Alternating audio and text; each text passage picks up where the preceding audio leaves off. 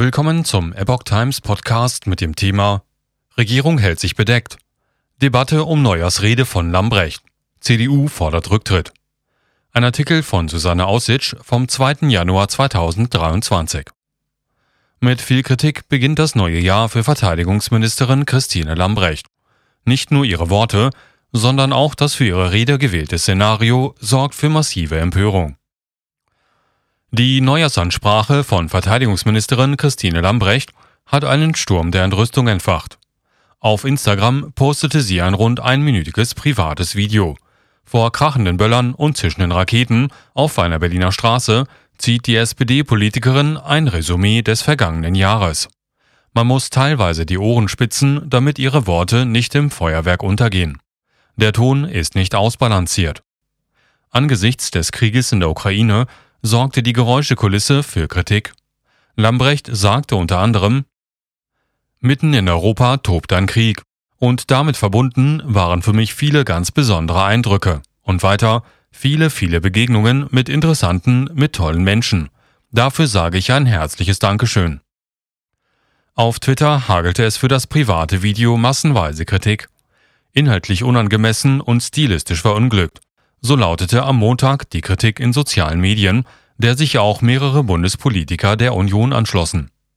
Die Bundestagsabgeordnete Serap Güler bemängelte diesen Auftritt auf Twitter mit den Worten Es geht schon lange nicht mehr um die Außenwirkung einer Ministerin, sondern um unsere Wahrnehmung in Europa und der Welt. Wer soll uns so noch ernst nehmen? fragt Güler. Nach Ansicht der CDU-Politikerin, die selbst Mitglied des Verteidigungsausschusses ist, setzt die Rede über den Krieg mit Silvesterböllern im Hintergrund der Serie von Lambrechts Peinlichkeiten nur noch die Krone auf. Jede weitere Minute, in der der Bundeskanzler an dieser Ministerin noch festhält und damit das Ansehen unseres Landes weiter beschädigt, geht auf sein Konto. So Güler.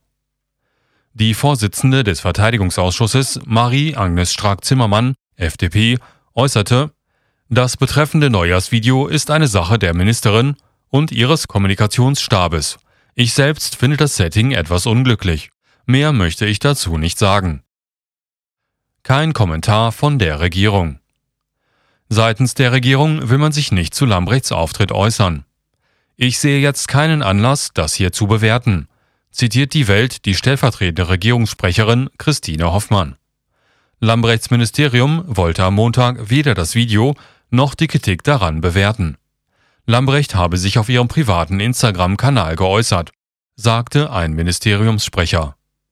Soweit ich weiß, sind keine dienstrechtlichen Ressourcen verwendet worden, fügte er hinzu. Es sei nicht Aufgabe des Ministeriums, den Auftritt der Ministerin zu kommentieren. Verteidigungsministerin Lambrecht war auch in Kritik geraten, nachdem bei einer Bundeswehrübung alle 18 Puma-Panzer ausgefallen waren. Vor einem Monat hatte CSU-Chef Markus Söder ihren Rücktritt gefordert. Wer es nicht einmal schafft, Munition zu bestellen und sich schwer tut, einige amerikanische Kampfflieger zu kaufen, ist dem Amt einfach nicht gewachsen. So Söder. Mitte Dezember hatte der Bundeskanzler seine Verteidigungsministerin in Schutz genommen. Die Bundeswehr hat eine erstklassige Verteidigungsministerin, sagte Scholz der Süddeutschen Zeitung. Über manche Kritik kann ich mich nur wundern so Scholz weiter. Es gehe jetzt darum, die Bundeswehr langfristig zu stärken und sie verlässlich mit Waffen und Munition auszurüsten.